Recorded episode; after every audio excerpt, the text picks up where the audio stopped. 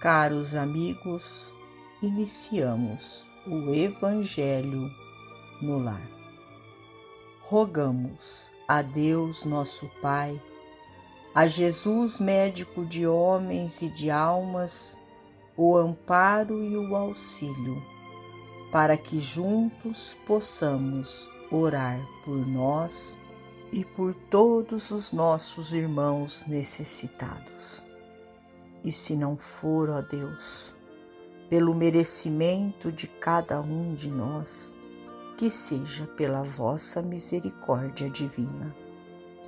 E unidos nesta corrente fraterna, permitamos que os nossos amigos espirituais, trabalhadores da vitória do bem, adentrem os nossos lares, trazendo a cada um de nós a ação medicamentosa para o nosso corpo e para a nossa alma.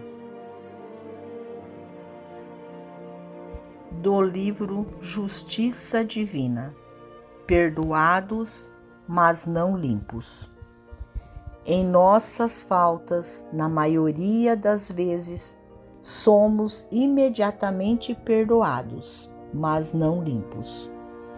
Fomos perdoados pelo fel da maledicência, mas a sombra que tensionávamos alastrar na estrada alheia permanece dentro de nós por agoniado constrangimento Fomos perdoados pela brasa da calúnia, mas o fogo que arremessamos à cabeça do próximo passa a incendiar-nos o coração. Fomos perdoados pelo corte da ofensa, mas a pedra atirada aos irmãos do caminho volta de imediato a golpear-nos o próprio ser.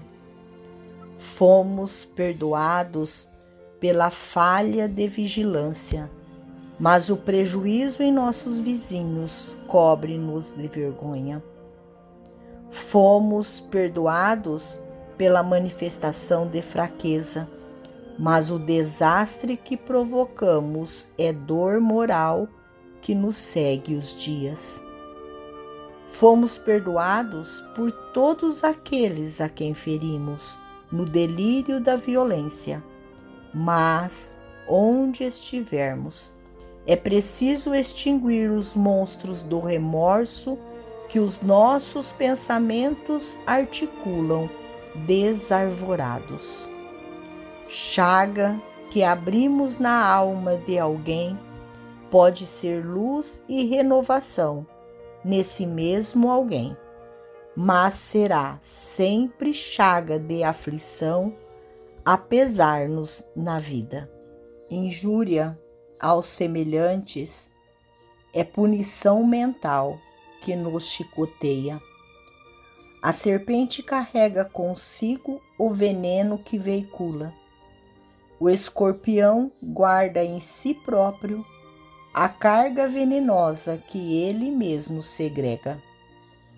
Ridicularizados, atacados, perseguidos ou dilacerados, evitemos o mal, mesmo quando o mal assuma a feição de defesa, porque todo o mal que fizermos aos outros é mal a nós mesmos. Quase sempre aqueles que passaram pelos golpes de nossa irreflexão já nos perdoaram incondicionalmente, brilhando nos planos superiores.